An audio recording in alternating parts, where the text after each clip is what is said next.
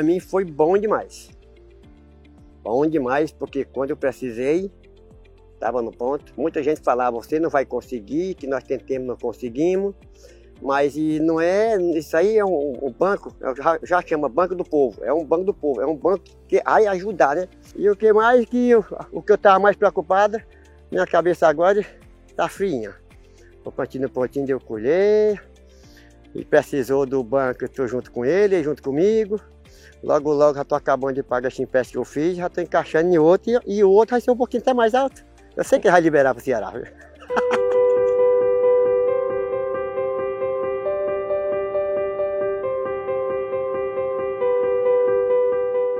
Trabalhava com um ano, um ano de venda de pastel com a minha colega e hoje eu resolvi trabalhar por conta própria. E eu estou montando meu próprio negócio. Eu chego a vender uns, uns 50 pastel. Eu pretendo fazer, comprar um tacho elétrico. Eu tenho um tacho de gás. E gás consome muito e a elétrico já é mais fácil. Estou começando a trabalhar com hortaliça e estou precisando agora é, fazer parte de irrigação. Estou fazendo um empréstimo para, graças a Deus, vai conseguir fazer essa irrigação para mim. Meu trabalho assim é mais em casa. Eu tinha uma lojinha, depois da pandemia eu acabei fechando e aí acabo fazendo meus trabalhos tudo em casa. Tem bastante encomenda. Aí eu tenho um estoque mais ou menos que dá para mim estar tá fazendo alguma coisa e eu peguei esse empréstimo para é, fortalecer o, o estoque que eu tenho, né, para o fim do ano.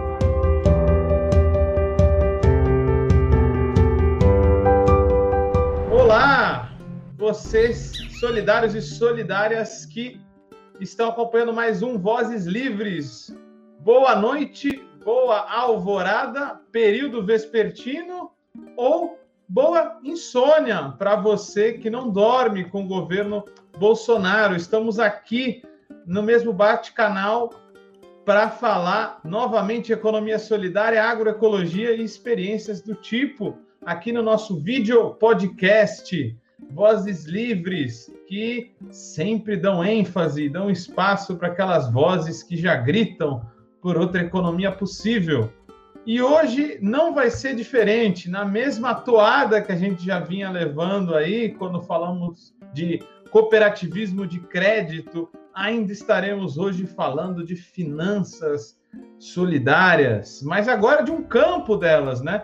Todo o segmento da economia solidária tem suas nuances, tem seus detalhes, tem suas complexidades, é, e nas finanças não é diferente. Se nesse último episódio a gente falou sobre cooperativismo de crédito, agora vamos estar tá falando de microcrédito, esse segmento tão importante da economia solidária que trabalha o crédito para pessoas que normalmente não teriam acesso a crédito no dito livre mercado, que de livre não tem nada. O que tem são as vozes livres, essa é a única liberdade. É, então, hoje a gente vai estar tá conversando com o Fábio Maschio, aqui é, do Banco do Povo, discutindo também esse sistema financeiro. Grandes bancos existem no Brasil, apesar de serem poucos, que concentram muito o acesso a crédito.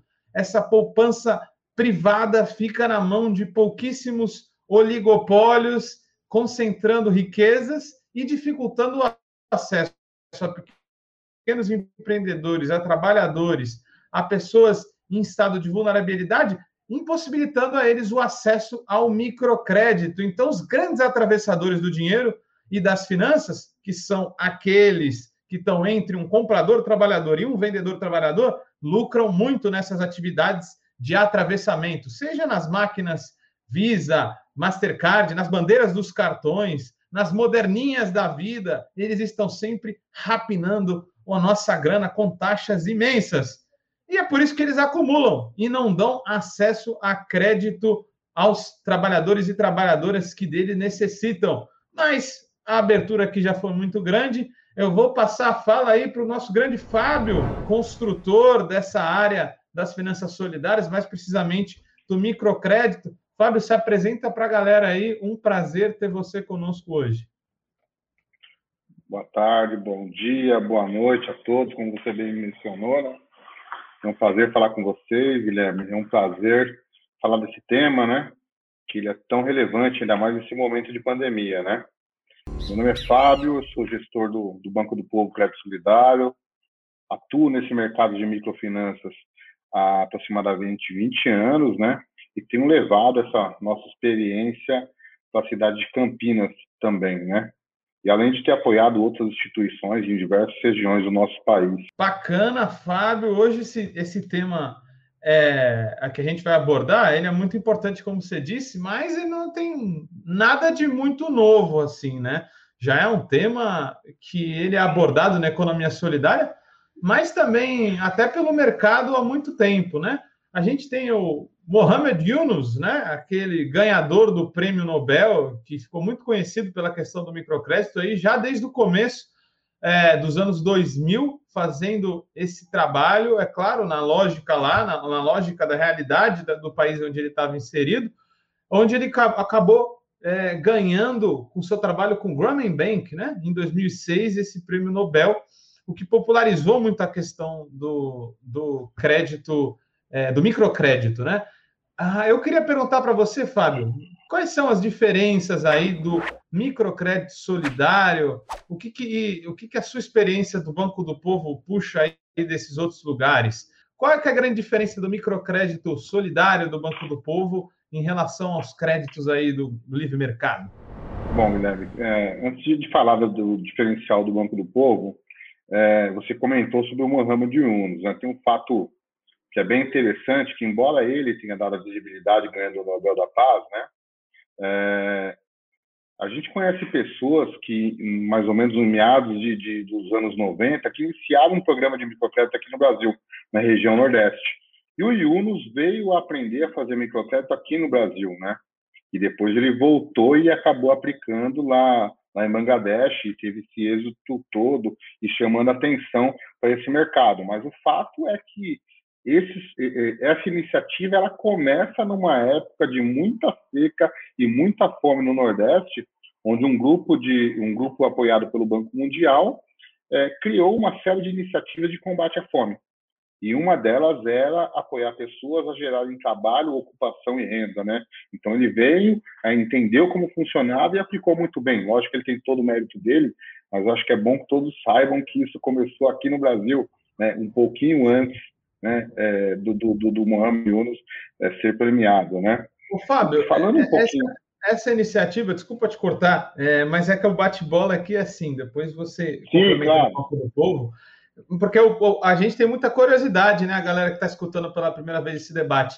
Essa questão do crédito solidário que você diz no Nordeste também tem a ver com o Banco Palmas, da ascensão dos bancos comunitários, eu já vi que muita, muita universidade hoje, já que, por exemplo, o que a gente chama de economia solidária, que alguns lugares na Europa economia social e solidária, esses cursos, às vezes de graduação, pós-graduação, vem estudar o Banco Palmas. Está tá nesse bojo aí de experiências do microcrédito, essa iniciativa? Não, não. Ela, ela é bem anterior, né? O que acontece? Já anterior. O, é, bem anterior, porque o, o microcrédito, ele começa com aquela, não sei se você se recorda, né? Mas no final dos anos 90 teve uma alta de desemprego grande, né? E, e, e aí as, as iniciativas começam mais ou menos no final dos anos 90. Então as prefeituras que impulsionam com o apoio de uma metodologia do BNDES, né? Aí várias iniciativas começam a pipocar em todo o Brasil, né? Só que poucas tinham foco de serem sustentáveis. Então, durante o período em que os governos continuavam fomentando, essas iniciativas continuaram, né? E, posteriormente, aquelas iniciativas que tinham foco na sustentabilidade social, institucional de imagem e financeira e operacional para poder cobrir os custos, elas caminharam até hoje. Então, a maior parte das iniciativas, elas estão completando aí 22, 23, 24 anos, assim como o Banco do Povo, na próxima semana, vai completar 23 anos de idade, né? Mas é, esse boom ele se dá no final da década de, de, de, de 90. Essa experiência que eu estou falando do, do, programa Uno ainda é um pouquinho anterior, é no início dos anos 90, onde um grupo de apoiado pelo Banco Mundial, uma série de estudantes né, da região das universidades federais do Nordeste tinham esse projeto e tinha uma série de iniciativas que, que, que deram certo naquele momento. Bacana, Fábio. Você podia dizer para a gente, então, como é que se inicia, é, com mais detalhe, a trajetória do Banco do Povo claro. é, por aqui, claro. no nosso estado? É, o, o, o, Banco do Povo, o Banco do Povo Crédito Solidário, é, ele foi fundado no final de, de, de 98, né? A parte documental, a parte é de arrecadação de fundos, né? Mas ele é instituído e começa a funcionar no começo de, de, de 99. Ele foi o primeiro programa de microcrédito do Estado de São Paulo. Então nós somos pioneiros, né? De dentro desse segmento. Foi iniciativa então do prefeito Celso Daniel da cidade de Santo André, né? Ele entendia que o microcrédito era uma das ferramentas de combate ao desemprego naquele momento. E realmente era, né? Ele, com a série de atores locais que ele convidou naquele momento, para que fosse para que pudesse compor o conselho de administração, porque ele entendia que não poderia ser uma iniciativa só da prefeitura, tinha que ser uma iniciativa da, da sociedade civil. E naquele momento ele chamou a, a CISA, que é a Associação Comercial e Industrial de Santo André, chamou o SEBRAE, né, por questões óbvias, né, é, e chamou também é, o Sindicato dos Bancários e Metalúrgicos do ABC, mais o sindicato de, do transporte de carga também do ABC. Então, juntando esse mix de, esse mix de, de, de instituições, o Banco do Povo ele foi fundado em 1998, né, para fomentar esse segmento. Né.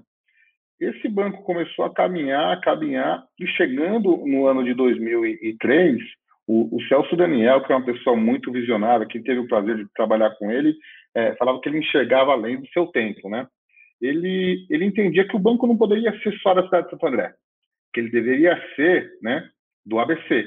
Então, ele chamou as outras cidades do ABC, né, então Santo André mais as outras seis, que são sete cidades aqui na região, para compor o conselho de administração e poder estender esse trabalho para as outras cidades.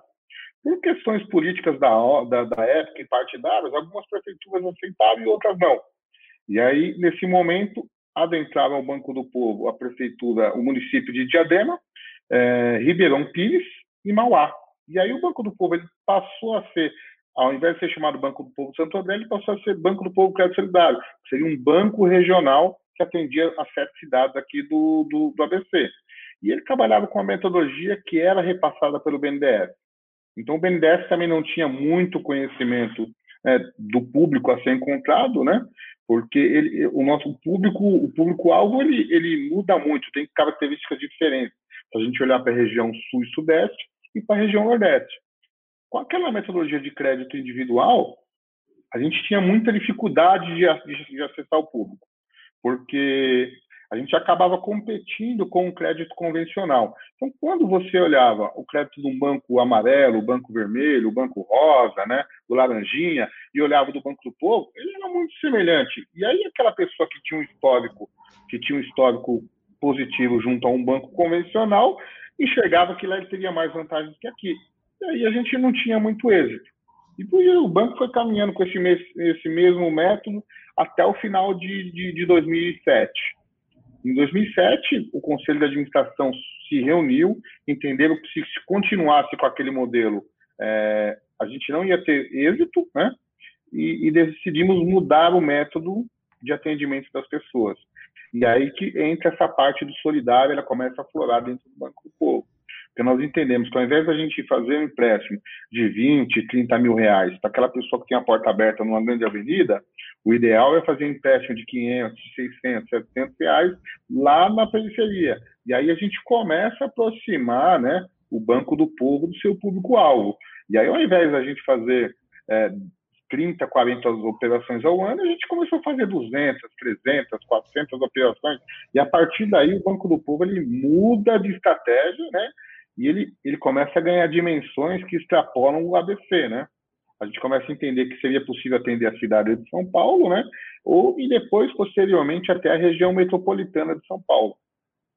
Esse método, Ô, Fábio, é, ele, sim. Você diria então que não é uma competição com os bancos comerciais, mas sim preenche um vácuo de falta de crédito mesmo que existe para um, uma faixa de social que não tem acesso já? É, se, se a gente assim, se a gente fosse falar, pegando o seu gancho, Guilherme, se a gente fosse falar assim, me define a palavra microcrédito. Hoje teriam N definições, né? Algumas pessoas iam falar que é um crédito pequeno, então é muito fácil o banco convencional fazer um crédito de mil reais e falar, ó, oh, estou fazendo um microcrédito com uma pessoa que é assalariado, que recebe os seus vencimentos lá, que tem garantia para ofertar, está acessando o microcrédito, né? Se a gente, um outro olhar seria o crédito ao microempreendedor. Isso é microcrédito. Agora, o microcrédito que eu faço há 20 anos e que eu acredito que é o mais correto é a promoção de acesso a recurso financeiro. Quando a pessoa ela adentra a um banco e ele não passa naquela porta giratória, ali já é exclusão. Então, a pessoa que não consegue nem passar na porta giratória, como que ele vai ter acesso a um financiamento dentro de um banco convencional? E quando você senta lá na mesa do gerente, o gerente fala assim, pô, me dá um comprovante de residência. Aí o cara, da onde? Porque o cara mora dentro de uma comunidade onde muitas vezes o carteiro não chega, tem que deixar a carta no endereço no endereço lá embaixo, lá embaixo do morro, não consegue subir. Então, assim, o que a gente faz aqui no Banco do Povo é promover o acesso, para que as pessoas possam acessar e, a partir daí, eles possam desenvolver essa atividade. Aí vai ter discussão: é caro, é barato, o preço é justo, não é? O dinheiro mais barato é aquele dinheiro que você tem na mão, aquele que você pode acessar. Essa é a questão. Muito interessante, o, Fábio. Você, você saberia me dizer, então, qual seria a vantagem é, do modelo a, do Banco do Povo em relação a, aos créditos é, que a gente acessa dos bancos convencionais? Seria essa própria ausência mesmo, ou você também diria que há, questões das taxas também, a, esse circuito mais solidário consegue é, superar muitas vezes os bancos normais? Quais são as condições geralmente? Quais são os volumes de crédito que acontecem aí? Para a gente comparar um pouco, porque como a gente discute muito aqui no Vozes Livres, é possível que a economia, é preciso que a economia solidária seja uma alternativa, né? Seja uma cadeia alternativa que de fato supere aí esse sistema da economia comum do capitalismo. Qual que você diria que são as vantagens do modelo que o Banco do Povo constrói? A primeira questão é o acesso. Eu acho que esse é o principal. As pessoas terem acesso. Aí, por que, que eu insisto nessa questão do acesso? Porque se a pessoa tiver algum problema no nome ou alguma restrição, ele não vai conseguir crédito no sistema convencional. E aqui nós, nós podemos conceder. Né? Como nós, embora a gente tenha o nome do banco, nós somos constituídos como uma OCIP, uma ONG que tem a, a possibilidade de, de movimentar recurso financeiro, nós podemos fugir daquele script do banco convencional. Então, o primeiro reforço que é o acesso, porque ele pode ter o um nome sujo. Segundo, mesmo que ele não tenha comprovante de renda e comprovante de residência, nós também podemos é, é, promover esse acesso. E outro fator interessante é que o crédito ele é sempre ajustado à necessidade do negócio. Por quê? Nós temos um grupo de pessoas que nós chamamos de agentes de crédito, são agentes transformadores, que eles vão até a comunidade acompanhar, vão até a comunidade poder poder realizar essa visita e entender como funciona o negócio. E a partir daí, a gente sugere uma tomada de valor. Por quê? Porque é muito comum que o empreendedor tenha a ideia, ó, oh, eu preciso de dois mil reais, de três mil reais. E quando o agente transformador ele vai fazer a visita, ele percebe que o negócio dele não precisa de 3 mil reais, ele precisa de 800, precisa de mil. Então, assim, ele não precisa pagar o juro em cima de um valor que vai ficar parado. Então, isso é de extrema importância, um crédito na medida certa. A gente costuma falar que, que crédito é igual remédio. Se você dá demais, mata, se você dá de menos, não faz efeito.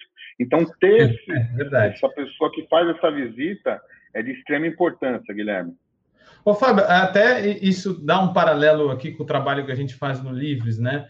Muitos agricultores, eles têm um potencial gigante, mas que às vezes por falta de alguma organização, da própria organização administrativa, às vezes eles não, não decolam. Então, você diria também que o forte do Banco do Povo é dar essa noção é, contábil de, de como administrar o dinheiro para estruturar esse empréstimo para que ele seja mais fácil de ser pago? Porque isso ainda, ainda falta muito né, na formação do, do, brasileiro, né? Assim, não queremos fazer uma apologia, né? Que você tem que ter esse economicismo aí da Miriam Leitão, mas alguma noção de administração a gente tem que ter para que os empreendimentos solidários também decolem, né? A gente sente isso muitos agricultores. Como é que é essa questão aí de, de quem está na equipe para dar esse apoio, o treinamento deles? Como que acontece?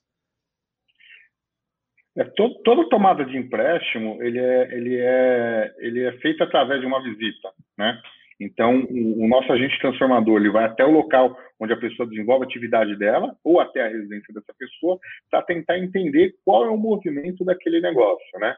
E a, a, partir daí a gente constrói, a gente utiliza uma ferramenta que a gente chama de LSE, que é levantamento socioeconômico.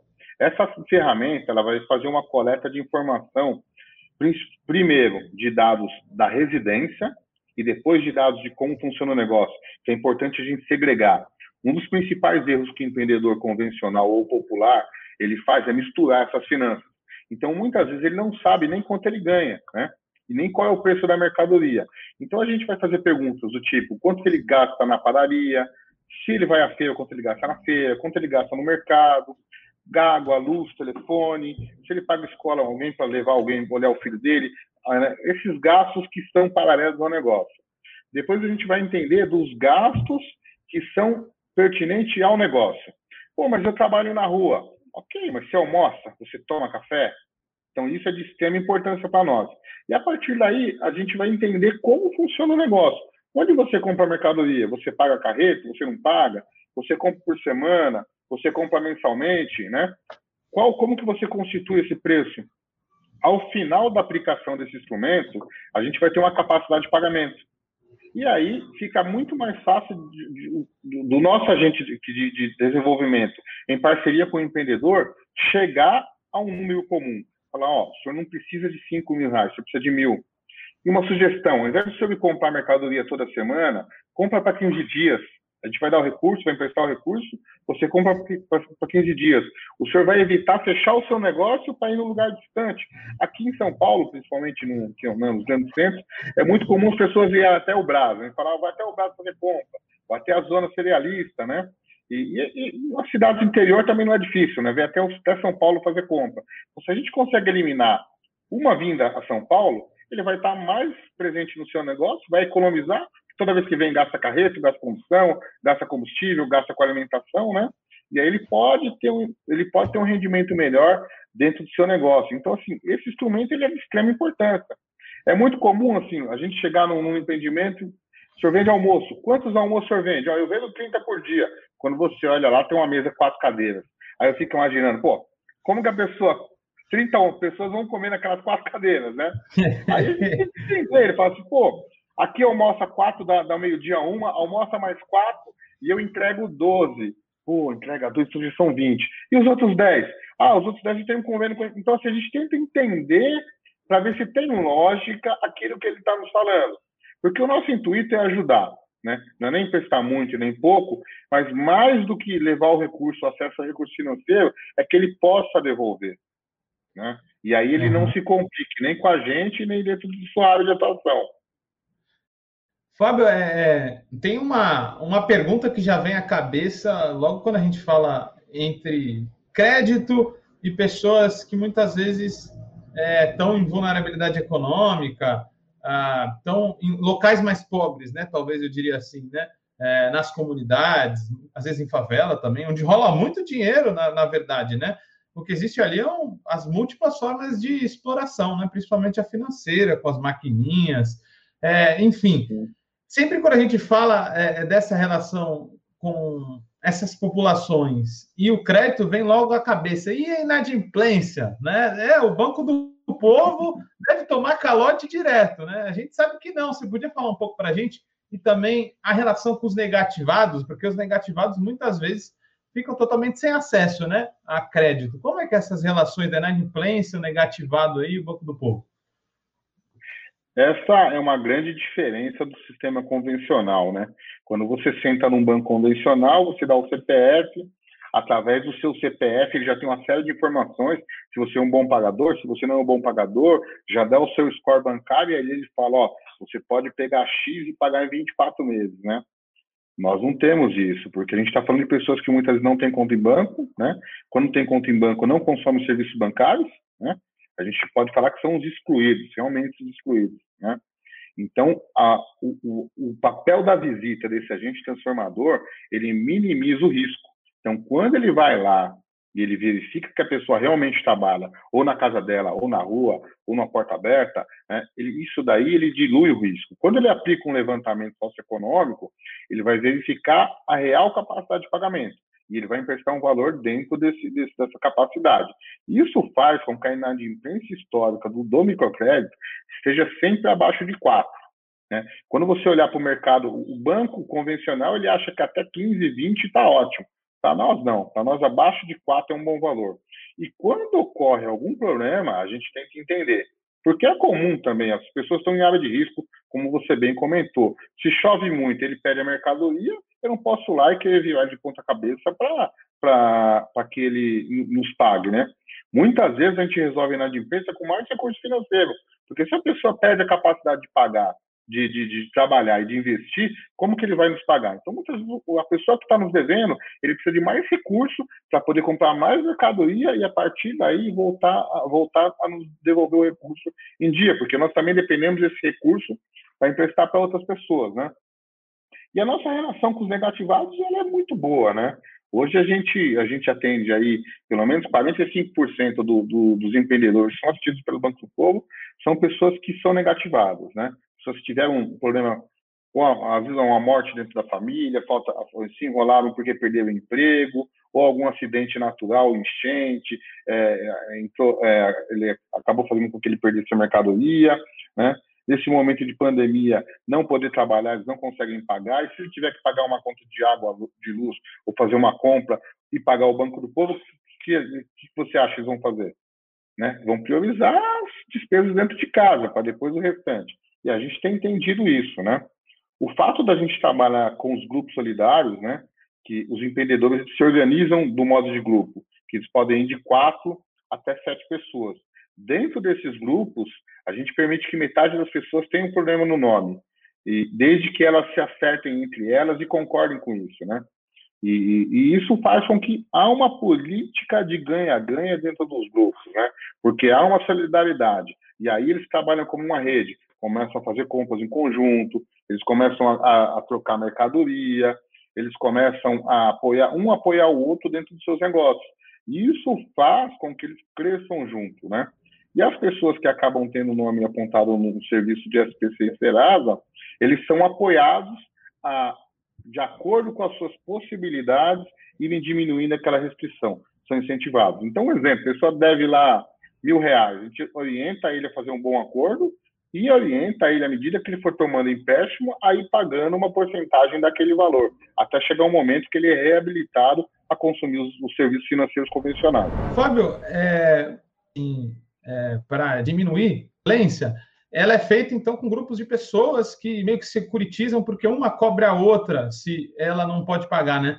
Você diria então que, se for, se for isso mesmo, você diria que as próprias relações de confiança, de reciprocidade, né? Antropologia mesmo, né? Essa, essa relação humano-humano, é, elas são essenciais para garantir essa queda desse risco de inadimplência? Cortando aqui, o Eduardo pediu para eu retornar porque eu cortei, né? Deu uma. É eu que tenho que voltar, Edu? Tá bom. Fábio, é, voltando aqui essa pergunta, ainda, ainda nesse tema né, da inadimplência, pelo que eu entendi, são grupos de pessoas aí que ajudam a amenizar o risco da inadimplência. Se for isso mesmo, Fábio, você diria que as próprias relações de confiança, de reciprocidade, né, essa relação humano-humano, né, antropológica mesmo, é o que também garante, ajuda a garantir o menor nível de inadimplência é, do banco? Coisas que a impessoalidade mesmo do sistema é, bancário, é, do grande sistema bancário, das grandes redes, coisa que é impossível se fazer por lá, que o Banco do Povo faz, você diria que está tá aí também o, o segredo para essa inadimplência ser muito menor? É um deles, Guilherme, é um deles, porque o, o, a gente, o público que nós trabalhamos são pessoas que estão lá na periferia, são pessoas que se ajudam, são pessoas que, quando falta, às vezes, um, um, ovo, ele bate na porta do vizinho. Pô, você me empresta um ovo, tem um quilo de açúcar. Ó, vamos encher essa laje aqui, vamos juntar os amigos aí para encher a laje. Então, esse é o público que a gente atende, né? São os públicos que, assim, têm ausência de garantias. Então, assim, quando você vai ao banco, o banco vai te pedir qual a primeira garantia que ele te pede? O Bonavite. Porque se ele tem a certeza que você está trabalhando, Isso é a garantia, o comprovante de renda, né? A outra, a outra, a outra questão, assim, outra garantia, você tem um veículo? Pessoal, não tem. Você tem uma, você tem uma, um imóvel? Está falando de residência que muitas vezes não tem documentação. Então, assim, a única coisa que eles têm, né, é o contato de pessoas, é a conversa, é a amizade, né, é aquele círculo né, social onde ele vive. E ele se juntando a uma política de ganha-ganha, onde todos ganham. Né? Isso é de extrema importância. Eles estão sendo apoiados e estão apoiando outras pessoas. Né? Então, em qualquer momento de dificuldade, a gente não quer que ninguém pague a dívida de ninguém, não é esse o objetivo. Até porque todos os empreendimentos são visitados, né? E se não tem condição de devolver, a gente não aprova o crédito, porque a gente também não está aqui para fazer nenhuma caridade. Né? A ideia é fazer uma, uma avaliação solidária, justa, né? De acordo com aquilo que a pessoa faz e emprestar algo que caiba né? Algo que caiba no bolso dele, né? E aí, essa solidariedade, ela, ela, ela, ela, ela brota, né, dentro dessas comunidades. É muito comum, são pessoas que muitas vezes, assim, é, vieram, vieram do Nordeste trabalhar aqui, e um vai trazendo um amigo, outro vai trazendo um primo, e aí começa, começa, começa a fluir isso, né? Isso é um dos fatores, é lógico, as pessoas têm que se apoiar num momento como esse, né? Isso faz parte do nosso trabalho. Com certeza, né?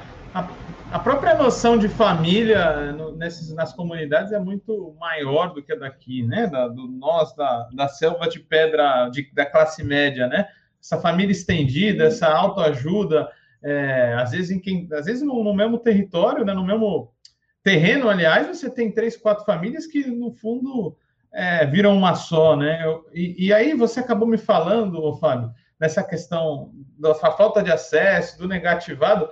Até lembrei de uma frase do Rutger Bregman, que ele, ele tem um livro sobre renda básica, no caso, né? Ele fala da utopia para realistas. Ele diz: qual que é o grande problema dos pobres? Né? Tem muita pesquisa para saber, né? Qual que é o grande problema dos pobres? O grande problema dos pobres é falta de dinheiro. Ele fala, parece óbvio, mas muita gente não entende. Eu acho que esse acesso a crédito que vocês dão, para, por exemplo, quem está, às vezes, negativado, que para se reerguer precisa de crédito, que senão vai sempre ficar negativado, é o necessário para dar esse impulso. Acho, acho interessante a gente pensar nisso, né? O dinheiro, o acesso ao dinheiro como um direito, né? Como um bem comum. Ah, ele está sendo cada vez mais privatizado aí pelo Banco Central, que agora é independente, não sei independente de quem, né? Então é um grande tema político também. Muito bacana estar tá fazendo essa discussão, Fábio. Eu queria partir para uma parte mais pessoal que a gente tem aqui do, é, do, do, do nosso videocast, onde a gente fala um pouco das experiências das pessoas. Eu queria perguntar de você, Fábio. Você falou dos agentes transformadores, por exemplo. Você já foi um dia, ainda é? Qual que é a sua trajetória, por exemplo, no Banco do Povo que, que te faz chegar até aqui depois de tanto tempo? Eu ainda sou, viu, Guilherme? eu ainda Bacana. sou. Eu, eu comecei em 2000, entrei nesse mercado em 2001, por acaso, né? 2001 é, 20 anos, exatamente. É, é, eu comecei em 2001 como agente de crédito, né? É, eu estava saindo de um desemprego, vi uma oportunidade de vaga, não sabia muito bem o que era, nem a pessoa que estava me contratando também não sabia, né? É, e aí eu comecei dentro desse mercado. É, meu pai era comerciante, meus avós também eram, eu tinha, eu tinha muita facilidade de entender como funcionavam os negócios. Isso fez com que logo eu tivesse algum destaque dentro desse setor, né? E aí, com alguns meses, eu já virei um líder de equipe, né? Então, assim, eu deixei de fazer as visitas individualmente, eu fazia treinando as pessoas, né?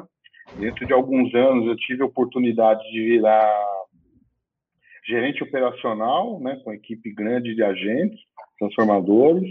Depois, eu tive a oportunidade de virar diretor administrativo e agora sou diretor executivo do Banco do Povo, né?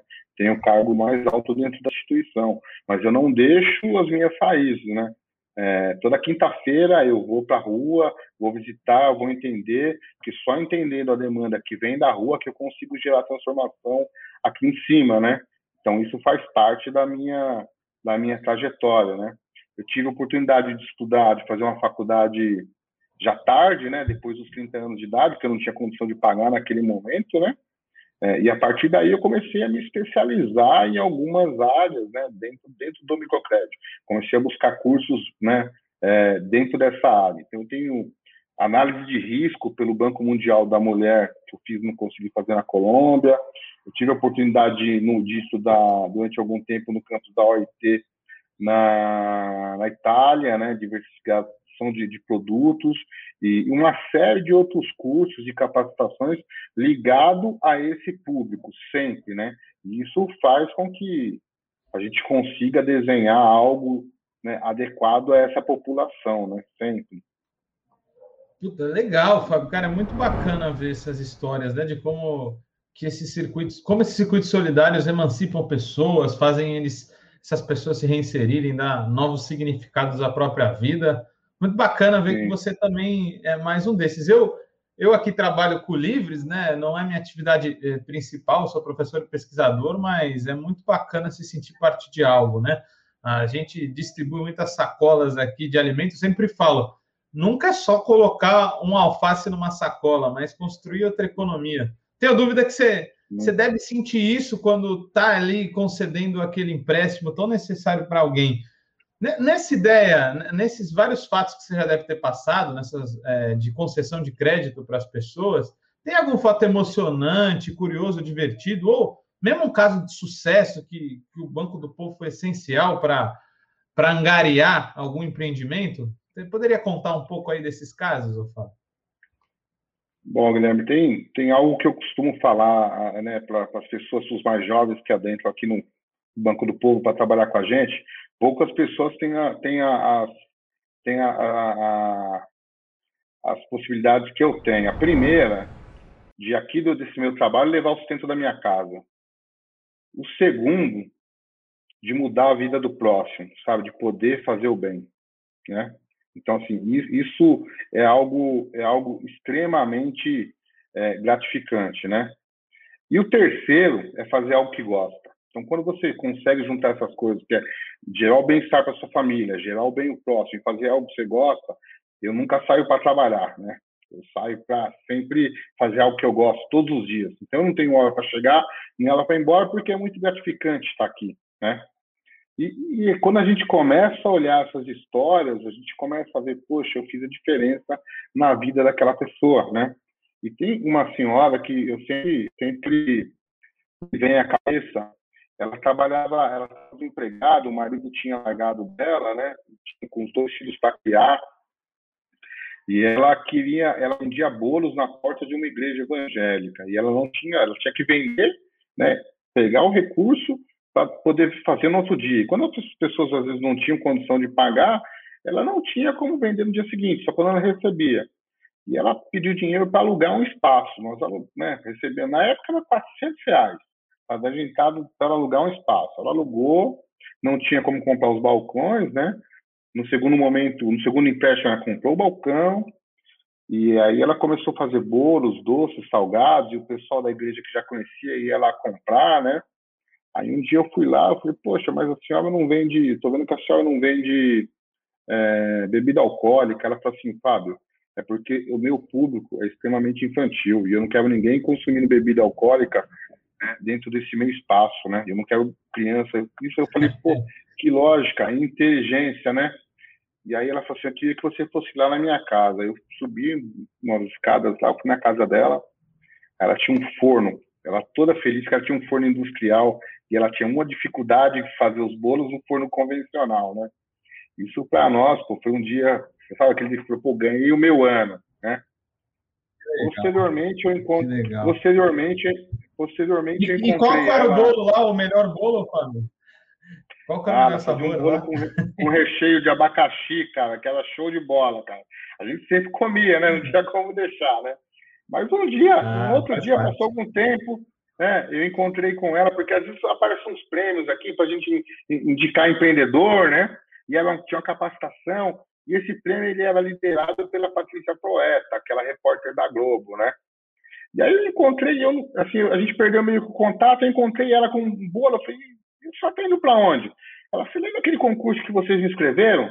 Eu fiquei entre as três finalistas e ganhei um curso lá E agora, toda vez que tem algum festa, alguma festa lá no programa da, da, da Patrícia Poeta, elas pedem para eu levar o bolo. E ela indo levando o bolo para a Patrícia Poeta, uma felicidade. Eu falei, nossa, que legal. Pô, eu ganhei meu dia de novo, né? Então, assim, se a gente parar para contar histórias aqui, Guilherme, eu digo N histórias, né? N histórias, né? N. Que legal, Fábio. Cara, mas ainda assim, falando em bolo, ainda, já rolou aquele bolo no Banco do Povo? Aquele cara que pega o crédito, quando você vai ver, o cara some e, sei lá, você entra no Facebook dele, ele tá no cruzeiro tomando um drink. Tem esse também, o cara que, que escapa com o crédito? Tem, não? tem, tem, tem. Isso faz parte do nosso negócio, né? A gente, assim, 4% do que a gente empresta fica em atraso e 1% a gente perde. Isso já faz parte do nosso negócio. Isso, as pessoas às vezes pegam um empréstimo e, e não tem condição de pagar, né? E às vezes, assim, tem aquele que dá o bolo, como você bem falou, tem aquele que acontece alguma coisa, tem aquele que tinha uma ideia de negócio e o negócio de repente não vai para frente, né? E aí a gente Imagina. tem que entender e tentar, tentar encontrar um caminho, porque isso faz parte, isso é muito comum, embora seja a minoria, viu? Muito bacana, Fábio, muito bacana. Daqui a pouco a gente já está se encaminhando para o final. Eu queria é, perguntar ainda nesse sentido. Imagino que a pandemia pode ter aumentado aí a inadimplência para vocês. Como é que é? Queria, queria saber se muda também o perfil do, da pessoa que pega crédito com vocês. Né? A gente teve uma época de governos progressistas, que por causa de uma conjuntura mundial, uh, também com políticas públicas de combate à desigualdade, o desemprego foi combatido e tal. A gente teve menos, é, muito menos pessoas é, em estado de pobreza extrema. Muda o perfil das pessoas, as dificuldades mudam para o Banco do Povo nesses períodos de oscilação? Bom, falando um pouquinho de perfil, né? É, 65% das pessoas que nós atendemos são mulheres. 58% são pequenos comércios. Normalmente querem quase 100% a capital de giro para comprar e vender, porque exige menos qualificação de você transformar, né? É, 68% é, tem mais de 40 anos e 35% tem apenas o primeiro grau. Então, vamos juntar alta, alta, alta idade, né? baixa escolaridade, né?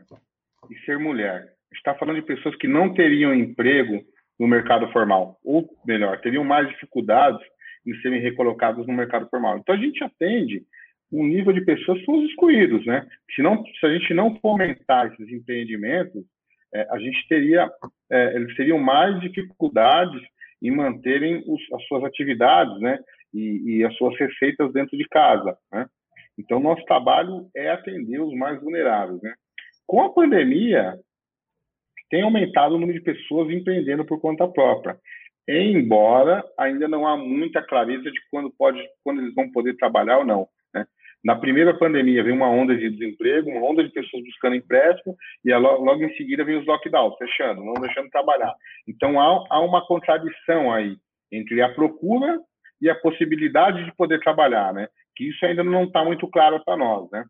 Na primeira onda, que foi lá no início do, de março do ano passado, a gente tinha uma taxa de não recebimento de 80%, pessoas pararam de pagar, né?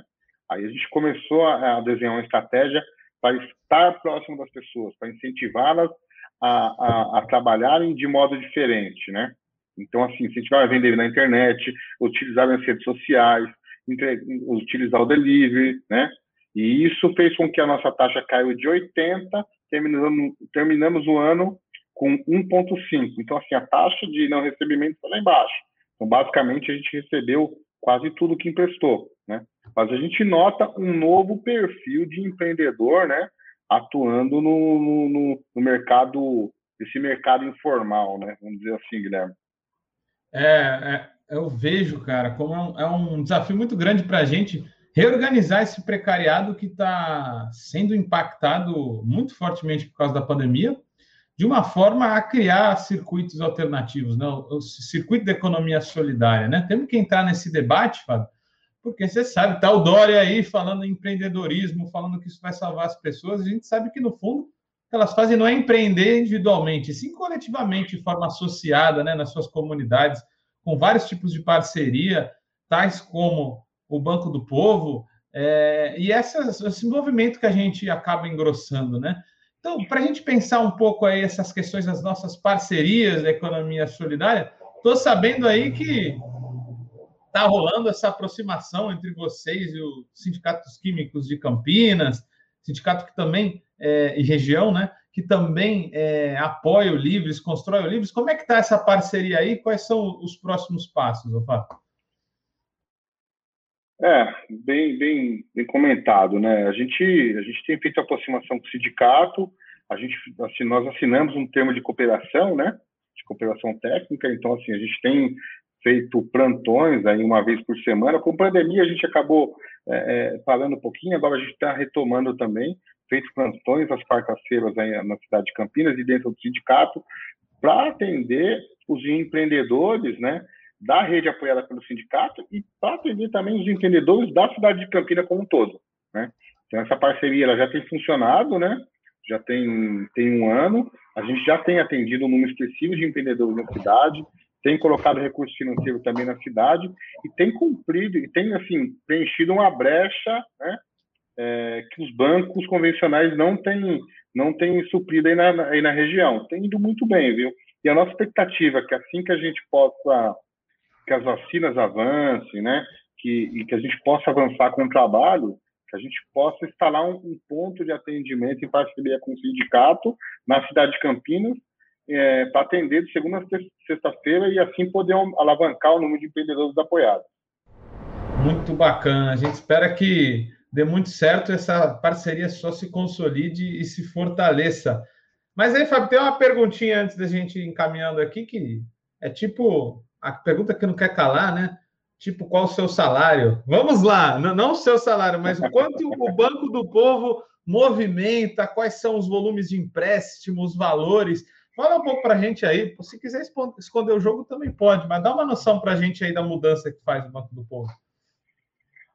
Sim, nos últimos 10 anos, a gente colocou mais de 200 milhões de reais no mercado. Então, se você pegar um bairro dentro de uma periferia que a gente coloca lá 4 ou 5 milhões no ano, qual seria o banco convencional que colocou esse valor lá na periferia? Né? Então, assim, aí eu, aí eu me arrisco. Lógico que não dá para comparar os números nossos com o número do Banco Amarelo, do Verde, do Rosa, né? Que são números lá, né? É, lá em cima. Agora, assim, em teste de 300, 400, 500, 600 reais, sabe assim, a gente chegou a emprestar 200 milhões. 200 no último milhões, ano, eu não ouvi errado 200 mesmo. milhões de reais. É, 200 milhões de reais. No último ano, o ano de 2020, a gente teve uma, teve uma queda em relação ao ano anterior, por causa da pandemia, a gente colocou 24 milhões de reais na mão de 7.619 pessoas. Isso é de extrema importância. 7.619 empreendedores eles foram apoiados. Outro dado interessante é que a gente realizou 14 mil orientações. Então, assim, 14 mil orientações e 14 mil contatos com pessoas. É você ou ir visitar, ou você fazer uma ligação, ou você mandar uma mensagem, ou você atender, é, ou você atender é, via, via é, chamada de vídeo um empreendedor. Então, no meio da pandemia. Não gente... viram empréstimos, mas são contatos. Não, não, não, e 14 mil são pessoas que tomaram empréstimo. Que a gente dá algum tipo de orientação. Teve algum legal. tipo de orientação das pessoas, né? A gente teve 6.896 ocupações mantidas. Eu vou falar ocupação porque o nível de empreendedor que a gente trabalha não gera emprego. Ele não vai registrar, né? Ele não vai, é, é mais complicado. Alguns até sim, mas a minha maioria não. Porque eu falo daquela pessoa que sai para almoçar e deixa às vezes o filho, o filho ali olhando, o vizinho, um amigo. Então a gente está gerando uma ocupação. Né? familiar, né? É. A gente também é, realizou 4.372 avaliações em campo. Aí são visitas efetivamente. E lá adentrar dentro da residência, dentro do comércio, para apoiar. Então, assim, é, é de extrema importância um trabalho como esse. Tem como você falar que não é relevante, né? Então, assim, ó, a gente colocar 24 milhões de reais em um ano e ter uma inadimplência abaixo de 4%, é, é um êxito, é um êxito do, do negócio, né? Eu costumo fazer, eu costumo falar, Guilherme, que assim é muito comum é, quando a gente fala principalmente de pobre, as pessoas falam, ah, não pode dar, você tem que ensinar, você não pode, você tem que ensinar a pescar, você não pode dar o peixe. É, é clássica. Eu acho, eu acho que isso é clássico, eu acho que isso é uma verdade, né? Só como você ensina a uma pessoa a pescar, uma pessoa que está com fome, Primeiro alimenta, depois a gente pesca. Entendeu? Como que você vai ensinar? Como que você vai ensinar a pessoa a desenvolver uma atividade se a pessoa não tem como comprar vara? Ela está com fome, não tem como comprar vara. Com certeza. Então, assim, eu acho que tem etapas que acontecem que antecedem o você ensinar, né? E o, e o Banco do Povo ele tem que cumprir um pouco dessas etapas, né? Que é primeiro a gente estancar a necessidade básica, depois a gente financiar a ferramenta para que depois ele possa fazer outras coisas, né? Isso é um pouco do trabalho que nós realizamos. Bacana, Fábio. Cara, muito, meu, a gente tinha um monte de coisa para falar ainda, mas vou fazer umas perguntinhas rápidas aqui, papum, para a gente ir fechando. É, qual seria o leque aí de empréstimos? De que valor a que valor, mais ou menos, vocês costumam emprestar? A gente costuma falar que, que, que, que os empréstimos dependem muito da, da capacidade do negócio de receber.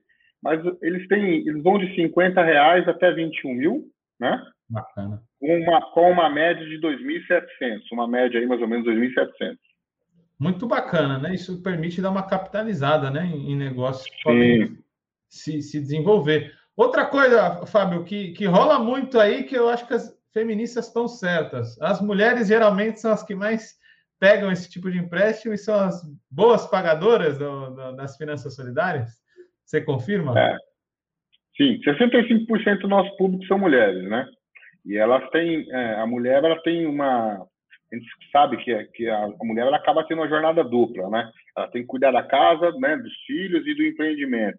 Então, assim, é, e muitas vezes elas são o chefe da família, o chefe da casa. Então, muito, o, o, o, comprometimento com o negócio é muito maior, porque se ela perde aquela, aquela renda, ela não vai conseguir garantir a segurança familiar dela. Então, assim, elas normalmente são melhores pagadoras, sim. Tem que confirmar. Bacana. Imagino que isso ajude até a fazê-las escapar de situações de sofrer violência, de se emancipar um pouco, né, em relação a, a essa relação que o machismo as colocam, né, também, Fábio? Sim, isso, isso, isso é um papel não só do Banco do Povo, mas de todas as instituições que trabalham com microcrédito, né? Porque a partir do momento que você gera renda para a mulher, você emancipa ela, né, de ficar embaixo de, do teto submisso ao homem, né? Isso gera uma baita da ciumeira, a gente sabe disso, né?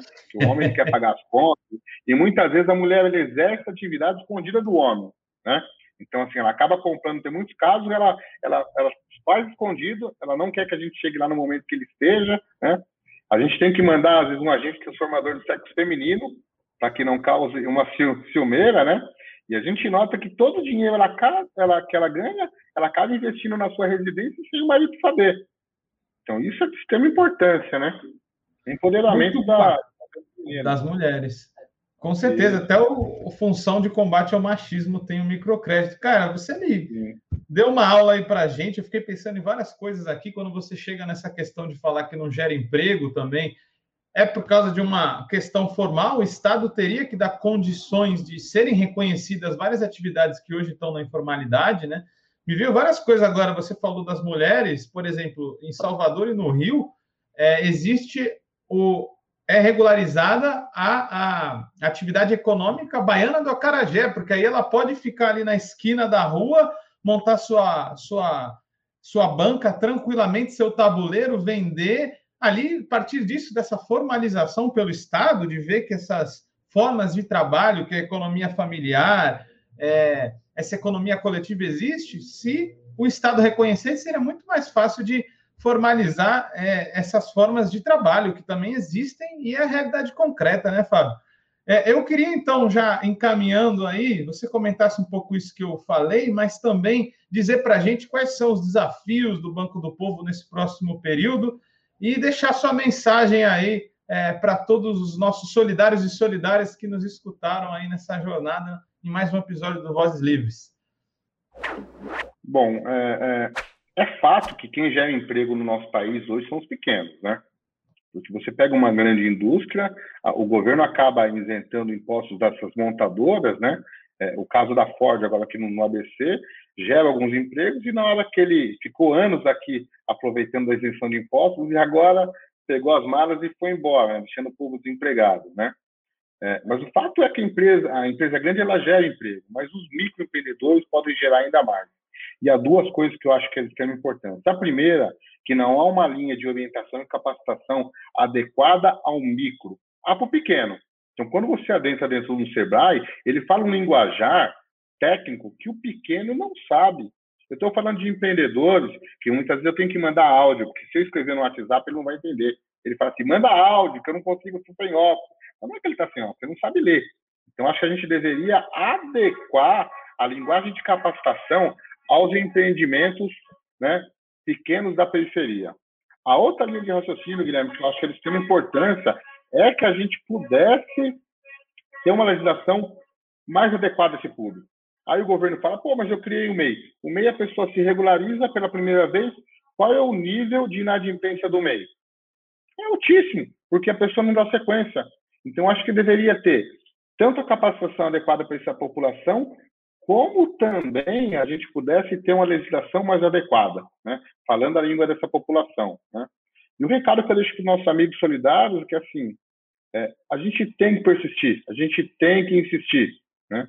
E, o e o caminho para que a gente possa ter uma economia melhor é compartilhando, compartilhando informação, compartilhando com conhecimento, né?